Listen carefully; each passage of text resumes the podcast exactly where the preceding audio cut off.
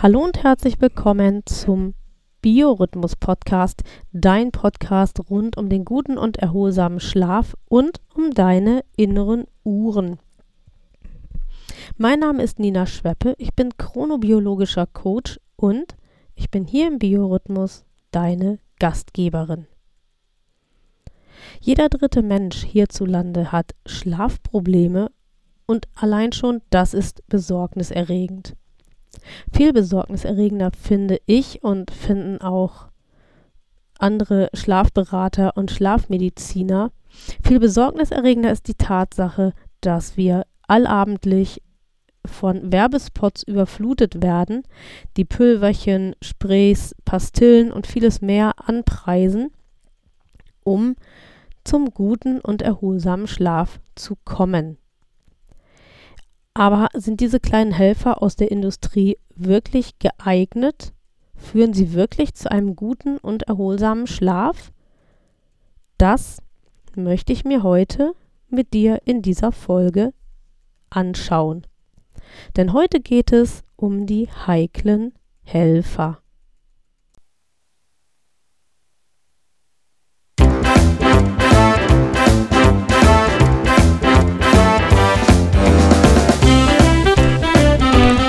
Biorhythmus.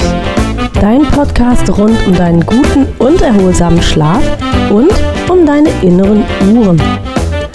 Suchst du den Schlüssel zu mehr Energie und Lebensfreude? Dann bist du hier genau richtig. Hier erfährst du alles für ein besseres Leben mit deinem eigenen Biorhythmus.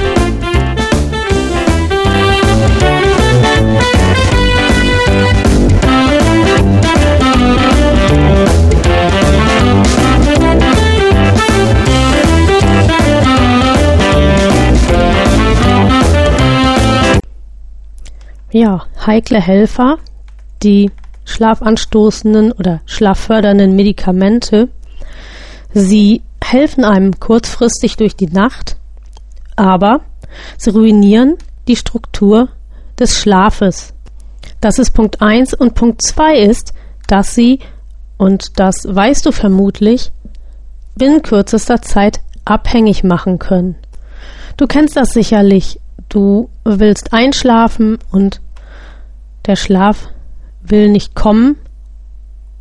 Und dann fängst du an und zählst Schäfchen oder versuchst irgendwie dich zu entspannen und versuchst die einzelnen ähm, Körperteile anzusteuern, wobei ich ganz ehrlich sagen muss, dass das bei mir manchmal tatsächlich hilft, wenn ich äh, von den Zehenspitzen bis hoch zum Scheitel wirklich mir ähm, jeden Körperteil überlege und bewusst mache und dann irgendwann oh, ungefähr auf Höhe des Brustkorbs äh, klappt es manchmal tatsächlich einzuschlafen. Aber wenn auch das nicht hilft und wenn auch rückwärts von 1000 Zählen und so weiter nicht funktioniert, dann vielleicht kann man in die Versuchung kommen, und bei mir war es auch so, dass man denn doch zum Schlafmittel greift. In dem Augenblick, wo man das früh in der Nacht tut, weil der Schlaf nicht kommen will, ist es auch nicht gut, aber immerhin noch besser. Ich habe manchmal den Fehler auch gemacht, mitten in der Nacht, weil ich dann einfach nach zwei, drei Stunden Schlaf ähm, hellwach war und wusste, es wird nicht mehr klappen. Da habe ich dann mitten in der Nacht noch so eine Tablette genommen und das ist eine Entscheidung, die letztendlich ganz, ganz schlecht ist. Das Ergebnis ist, dass man morgens eben doch müde ist, dass man eigentlich nicht ausgeruht ist, und das Problem ist, wenn man die Tabletten zu spät nimmt, dann hat man so einen starken Medikamentenüberhang, dass die Wirkung des Mittels doch noch bis in die Vormittagszeit anhält, was einen eben auch massiv beeinträchtigen kann. Das Problem bei den Schlafmitteln ist eben, dass sie irgendwie einen Schlaf erzeugen, aber das Problem, was eigentlich besteht, wird nicht an der Wurzel gepackt. Und das ist das, was man eigentlich tun muss, um langfristig die Situation wieder verbessern zu können. Es gibt heutzutage auch, darauf gehe ich später nochmal ein, Wirkstoffe, die kein so hohes Suchtpotenzial haben, Aber das Problem ist doch, dass beim Schlafmitteleinsatz ganz häufig eine psychische Abhängigkeit entsteht.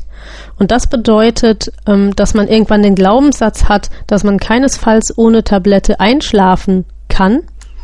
Und wenn man es dann doch versucht, dann klappt es nicht, dann nimmt man doch wieder die Tablette und ist eben mittendrin im Teufelskreis. Das heißt also, der Glaubenssatz, ohne Tablette nicht schlafen zu können, der ähm, führt dann eben weiterhin zur Schlaflosigkeit. So hat man den Teufel mit dem Belzebub ausgetrieben. Und wichtig zu wissen ist an dieser Stelle, dass dies nicht nur für die chemischen Schlafmittel gilt, sondern auch für das Gute aus der Natur. Das ist dann sowas wie Baldrian und Hopfen und ähnliches. Ich habe es eben schon gesagt, dass das Suchtpotenzial heute nicht mehr so hoch ist wie noch vor Jahren.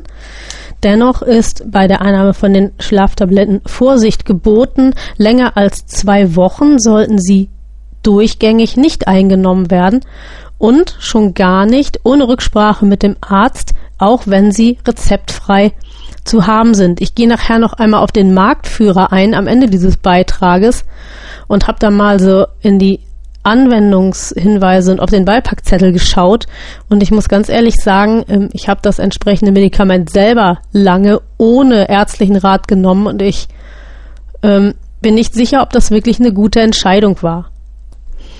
Jetzt schauen wir uns einmal an, wie das eigentlich ist mit den chemischen Schlafmitteln, was die tun und wo die so eingreifen. Die chemischen Stoffe, die wir da einnehmen, die das ist wohl kaum überraschend, manipulieren unser Gehirn. Diese chemischen Schlafmittel, die gehören in den Kreis der Psychopharmaka und sie greifen äh, in die Abläufe im Gehirn ein und sie verändern dort sozusagen laufende Schaltkreise. Das sind Sachen, die man tatsächlich genau weiß, weil man sie messen kann. Eine in Anführungsstrichen besonders beeindruckende Wirkung haben die Benzodiazepine zum Beispiel, die greifen ganz massiv in den Hirnstoffwechsel ein und wer diese Wirkstoffe einnimmt, der ähm, sackt ganz, ganz schnell schlafend zusammen. Also das sind keine Lutschbonbons, sondern das sind wirklich richtig starke Wirkstoffe. Die modernen Schlafmedikamente gehen einen etwas anderen Weg. Sie erzwingen den Schlaf nicht, äh, sondern sie stoßen ihn an. Aber auch das ist natürlich ein Eingriff äh, in die Schlafchemie. Das muss einem immer bewusst sein, wenn man sowas einnimmt. Wenn wir wach sind, dann läuft sozusagen unser neurologisches Betriebssystem auf Hochtouren. Und wenn wir dann einschlafen wollen, dann muss es, ähnlich wie ein PC, erstmal runtergefahren werden. Und das tun diese Medikamente. Und jetzt kommt der Kurs Schlafmedizin Volume 3 für alle, die es ganz genau wissen wollen. Dafür verantwortlich nämlich, dass unser Hirnsystem runtergefahren wird, ist ähm, der Hirnbotenstoff. Wenn Ärzte heutzutage ein Schlafmittel verschreiben, dann wählen sie eher einen Stoff aus der Gruppe der Nicht-Benzodiazepine. Und zwar deswegen, weil diese nicht so schnell abhängig machen. Und doch gibt es immer noch, bitte da auch aufmerksam sein, ein gewisses Abhängigkeitspotenzial. So vielfältig die Schlafprobleme sind, die uns plagen, so vielseitig ist auch das, was die Medikamentenküche zu bieten hat. Wer Schwierigkeiten mit dem Einschlafen hat, der wird vom Arzt ein Medikament bekommen, das möglichst schnell abgebaut wird, nachdem es den Schlaf angestoßen hat. Und wer Probleme hat, durchzuschlafen, und das ist besonders das Problem, wenn man Non-24 hat, weil die meisten Leute haben ja nicht das Problem beim Einschlafen, sondern beim Durchschlafen, die würden dann eben ein Medikament bekommen, das ähm, nur langsam abgebaut wird, was also lange im Körper verbleibt. Aber dementsprechend haben wir eben auch das Risiko mit einem langen Medikamentenüberhang. Und Ich kann da aus meiner eigenen Situation mal erzählen, dass ähm, ein Arzt, bei dem ich einmal war und dann nie wieder, der wollte mir gegen meine Schlafprobleme ein Schlafmittel verschreiben. Und als ich dann fragte, ob ich das denn jede Nacht nehmen muss, weil manchmal schlafe ich ja auch ohne Probleme, hat er gesagt, na ja, nee, aber wenn dann die ähm, äh, wenn, wenn dann eben ich mitten in der Nacht hellwach wäre, dann sollte ich es eben dann nehmen. Die Tablette hätte aber einen äh, eine Wirkdauer von etwa zwölf Stunden. Und äh, ja, jetzt kann man sich mal ausrechnen. Ich hatte ganz oft Phasen, wo ich dann gut ins Bett gegangen bin, gut eingeschlafen bin, aber nachts um halb drei war die Nacht vorbei. Um sechs müsste ich aufstehen. Wenn, wenn wir jetzt mal rechnen, ich hätte um halb drei dieses Medikament genommen mit einer Verbleibdauer von zwölf Stunden, jo, dann kann man sich vorstellen, wie ich eben dann im Büro wäre. Und selbst hätte ja trotzdem zur dass ich dann lange während meines Arbeitstages noch unter dem Einfluss des Schlafmittels gestanden hätte. Andersrum hätte man natürlich auch den Weg wählen können, äh, dieses Medikament einzunehmen, um dann die Wirkdauer also diese zwölf Stunden im Bett zu verbringen. Das heißt aber bei einer Aufstehzeit von 6 Uhr morgens, dass man am Vortag um 18 Uhr ins Bett gehen muss, um möglichst unbehelligt diese Wirkung des Schlafmittels über sich ergehen zu lassen. Und das selbstverständlich ist ja keine Option, wenn man voll am Leben teilnehmen möchte. Und hier liegt auch der Grund, warum es gerade für Menschen, die von Non-24 betroffen sind, so wichtig ist, mit dem Arzt ganz genau die Schlafproblematik zu kommunizieren, weil das wäre eine absolute Irrsinnsbehandlung geworden. Und das ist natürlich in jedem Falle zu vermeiden. Nimmt man diese Medikamente längerfristig ein, dann bemerkt man natürlich auch unter Umständen äh, Nebenwirkungen wie Schwindel, es tritt tatsächlich dann Müdigkeit auf und das ist natürlich das, was wir eigentlich nicht haben wollen. Deswegen nehmen wir ja das Schlafmittel. Wir wollen ja eigentlich ausgeruht und wach sein. Ähm, wenn man das merkt, diese Nebenwirkungen, dann versteht sich natürlich von selbst, dass Autofahren keine Option ist und auch ähm, ohne Begleitung sollte man dann gerade mit Sehbehinderung womöglich oder einer Gehbehinderung auch nicht aus dem Haus gehen. Und in meiner Akutphase, und dafür bin ich meiner HNO-Ärztin sehr, sehr dankbar, hm, hat die eben auch gesagt, also man sollte so ein Medikament keinesfalls einnehmen, wenn man eben äh, seh und äh, gleichzeitig wie auch ich von einer Spastik betroffen ist, weil es tatsächlich die Nebenwirkungen so weit gehen können, dass die motorischen Fähigkeiten auch beeinträchtigt sind, das Reaktionsvermögen sowieso. Und das ist für uns natürlich gerade ähm, mit, wenn wir mit einer Behinderung noch unterwegs sind, hochgradig gefährlich. Also deswegen bitte der Rat an alle unter Schlafmitteleinfluss und auch im Zeitpunkt des Medikamentenüberhangs bitte kein Risiko eingehen. Wie kommt es aber nun, dass man sich eigentlich nach Einnahme dieser Medikamente, die doch eigentlich einen Schlaf erzeugen, immer schlechter fühlt. Und das kommt ganz einfach daher, dass die Präparate die Architektur des Schlafes durcheinander bringen.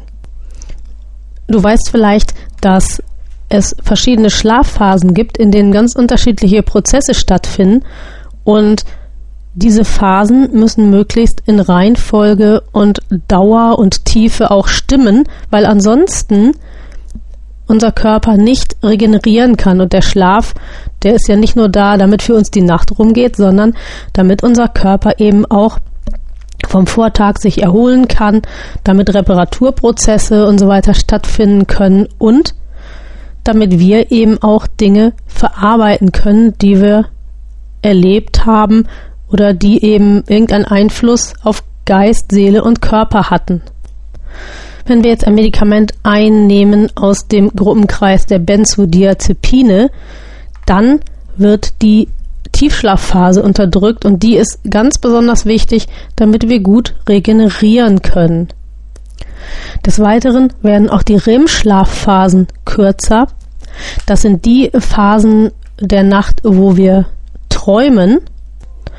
Und Träume sind eben ganz besonders für die Seele wichtig, damit Dinge, die irgendwie kreisen, abgearbeitet werden können. Und wenn diese Phasen verkürzt werden, dann ist das für unsere Seele und Psyche hochgradig schädlich. Wenn man ein Antidepressivum verordnet bekommen hat, dann hat auch das Auswirkungen auf den Schlaf. Diese Medikamentengruppe lässt zwar den Tiefschlaf in Ruhe, aber auch die REM-Schlafphasen werden beeinträchtigt und dann siehe oben. Wie soll man nun damit umgehen? Denn wenn man Schlafprobleme hat, dann, das weiß ich aus eigener Erfahrung sehr gut, will man und muss man vielleicht manchmal auch was tun, weil man einfach dem Alltag nicht mehr standhalten kann. Aber auf der anderen Seite ergeben sich natürlich aus diesem Beitrag viele Fragen. Und ganz ehrlich, wenn man sich nicht sicher ist, dann lohnt es sich, eine zweite ärztliche Meinung einzuholen. Wichtig ist hier ein ausführliches Gespräch mit dem Arzt. Ähm, Experten sagen, dass das mindestens 30 Minuten dauern sollte und nicht für schönes Wetter und wie geht's uns denn heute, sondern wirklich 30 Minuten, wo es richtig knackig um die Frage der Schlafproblematik geht. Skeptisch sollte jeder werden, der nur kurz wenige Minuten beim Arzt drin ist und dann sofort ein Rezept ausgehändigt bekommt. Oder wenn der Arzt schon nach ein paar wenigen Minuten weiß, dass man einen gesünderen Lebenswandel führen soll und dass die Schlafstörungen ähm, und Schlafprobleme schlichtweg auf Stress zurückzuführen sind. Das ist keine umfassende Schlafberatung, sondern da muss man eher davon ausgehen, dass man sich bei einem Arzt befindet, der in diesem Kra Themenkreis nicht so besonders bewandert ist. Und auch wenn ein Arzt einfach nur Maßnahmen der Schlafhygiene empfiehlt, dann macht das natürlich zunächst erstmal Sinn, sich das anzuschauen. Aber der Arzt sollte dann wenigstens einen Folgetermin anbieten, damit geprüft werden kann, wie die Maßnahmen der Schlafhygiene greifen und ob sie greifen. Und wenn sie nicht greifen, dann sollte der Arzt auch daran interessiert sein, eine weitere Lösung des Problems zu erarbeiten.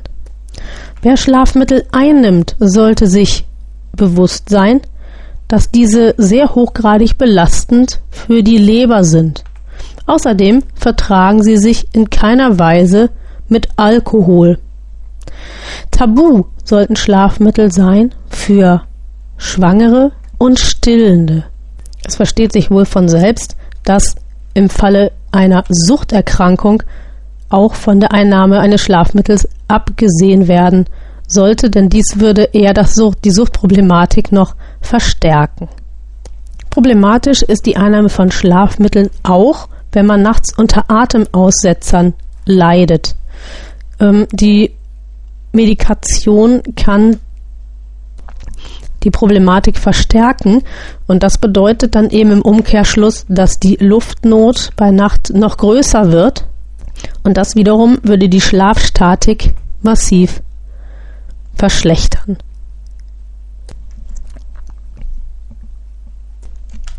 Wer ein Schlafmittel einnimmt und es nicht mehr einnehmen möchte, der sollte das nicht abrupt absetzen, sondern das muss langsam ausgeschlichen werden. Und damit man das richtig macht, sollte man auf jeden Fall den Rat des Hausarztes mit hinzuziehen. Im Falle eines rezeptfreien Schlafmittels sollte man auch ebenso vorgehen, auch wenn der Arzt das nicht verordnet hat. Melatonin ist etwas, was in Bezug auf Schlafstörungen und Schlafförderung im Moment in aller Munde ist. Es gibt es rezeptfrei zu kaufen. Die Heilpraktiker verdienen sich dumm und dusselig damit. Und tatsächlich ab einem Alter von 55 Jahren gibt es jetzt sogar ein Präparat, das durch die gesetzliche Krankenkasse zugelassen ist. Wie bei jedem Medikament ist auch bei Naturheilmitteln zu beachten, dass es Nebenwirkungen haben kann und dass es im Sinne eines Medikaments auch ein Medikament ist, auch wenn es rein pflanzlich daherkommt. Und auch das ist keine Lutschpastille und Ich möchte ganz eindeutig sagen, dass es Studien gibt oder beziehungsweise dass es noch keine Studien gibt, die zweifelsfrei bezeugen, dass Melatonin nicht abhängig macht. Will sagen, man weiß noch nicht genau, was für ein Suchtpotenzial und ob es Suchtpotenzial hat. Man weiß aber, dass man auch, wer Melatonin zur Schlafförderung einnimmt, zwischendurch mal eine Pause machen muss, damit eben kein Gewöhnungseffekt an das Präparat eintritt. Das heißt, auch hier mit einfach einnehmen ist es nicht getan. Auch das muss mit Sinn und Verstand geschehen und ist eben nicht als Dauerlösung anzusehen. Nachdem wir jetzt viel wissen über die doch teilweise beängstigenden Wirkungen von Schlafmitteln, ähm, möchte ich kurz auf den Marktführer eingehen, den es rezeptfrei im Handel zu kaufen gibt, nämlich, ich sag's mal ganz leise, Hogger Night. Mm, das ist ein Medikament auf chemischer Basis und dementsprechend erfüllt es eben all das, was ich hier in diesem Beitrag ähm, ausgeführt habe. Es wird geführt als Schlafmittel, als Antihistaminikum, also als im Grunde genommen, äh, ja, Antihistaminika werden Allergikern gegeben, um die Folgen der Allergie zu lindern. Und es ist eben ein Sedativum, also Beruhigungsmittel. Und jetzt bitte aufgemerkt, alle Hörer, die hier sind, die eine Sehbehinderung haben, und da wir uns so massiv mit Non-24 beschäftigt haben, sind das viele. Hogger Night, und das steht absolut hier im Internet auch veröffentlicht, darf nicht eingenommen werden beim Glaukom, also grünem Star. Es hat offensichtlich einen schlechten Einfluss auf den Augendruck. Es versteht sich sicher von selbst, dass dieses frei verkäufliche Medikament auch nicht bei Epilepsie eingenommen werden darf und auch nicht bei Prostatabeschwerden.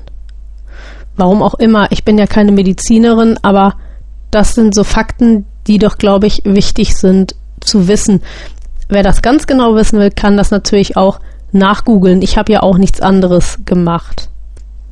Der Hersteller lässt zur rezeptfreien Anwendung sogar, und das finde ich echt gefährlich, Spielraum für Interpretationen. Da steht nämlich, bei leichten Schlafstörungen können Sie eine Tablette nehmen, bei starken Störungen und Problemen bis zu zwei. Die Frage ist, was schwach und stark denn eigentlich ist. Und ich finde das doch schon spannend, dass man das selber hier definiert definieren kann und dann eben entsprechend das Medikament anwenden soll. Immerhin wird in den Anwendungshinweisen auch auf den Medikamentenüberhang hingewiesen und dass eben man nach der Einnahme dafür sorgen muss, eine ausreichende Schlafdauer zu haben, beziehungsweise eben dann keine Dinge zu tun, wie an Maschinen zu arbeiten, Auto zu fahren und so weiter. Aber ich bin nicht sicher, ob diese Fakten wirklich von allen, die das mal so einnehmen, wirklich beachtet werden. Was soll man nun also sagen? Du siehst, dass diese Helfer vielleicht doch gar nicht so hilfreich sind und tatsächlich gut gemeint ist nicht immer gut. Das heißt, diese Helfer bergen sogar Gefahren in sich. Was ist mein pa Fazit? Pass auf dich auf, Überleg dir gut, bevor du irgendetwas einnimmst und lass dich nicht blenden von irgendwelcher Werbung. Nun ist es natürlich so, wenn man schlecht schläft, dann ist das problematisch, dann ist das hochgradig belastend. Deine Leistungsfähigkeit leidet, deine ähm, Stress, also deine Resilienz, die Fähigkeit, Stress zu kompensieren, all das leidet und du leidest auch. Das weiß ich aus eigener Erfahrung. Und deswegen biete ich dir meine Unterstützung an, das richtige Paket eigentlich aus meinem Leistungsspektrum. Wenn du denkst, du brauchst diese heiklen Helfer, dann versuch doch lieber selbstwirksam etwas für den guten und erholsamen Schlaf zu tun. Und schau dir auf meiner Homepage www.beb-schweppe.de doch zuerst einmal den Sandmann Starter an und buch dann am besten gleich auch dein kostenloses Kennenlern-Coaching. Es dauert 30 Minuten und danach weißt du, ob der Sandmann-Starter das richtige Paket für dich ist und dann arbeiten wir hoffentlich zusammen für deinen besten Schlaf, den du je hattest. Komm vorbei, komm auf meine Homepage und melde dich bei mir. Und wenn dir diese Folge gefallen hat, dann lass mir bitte auch gern eine Bewertung da bei ähm, Spotify, bei äh, Apple, bei dieser, überall geht das. Und es würde mich sehr freuen. Und schick mir bitte auch deine Anregungen und Wünsche für nächste Folgen. In diesem Sinne, schlaf gut, pass auf dich auf und es würde mich freuen, wenn du auch beim nächsten Mal wieder mit dabei bist. Gute Nacht.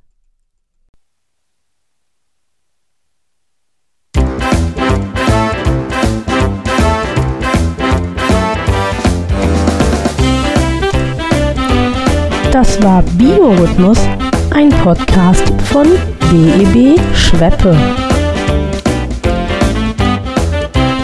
Und BEB steht für Besser Leben mit dem eigenen Biorhythmus. Die Kontaktdaten. BEB Schweppe, Inhaberin Nina Schweppe, Triftstraße 19 21255 Torstedt. Telefon 04182 220 3857. Die E-Mail-Adresse Kontakt wie der deutsche Kontakt geschrieben kontakt at beb schweppe.de und die Homepage www.bebschweppe.de. BEB Schweppe ist auch zu finden auf Facebook und auf LinkedIn. Das Podcast-Cover wurde gestaltet von Frank Walensky Schweppe Hegestraße 17 20249 Hamburg. Und die Musik für den Podcast, die stammt von Wolfgang Valentin.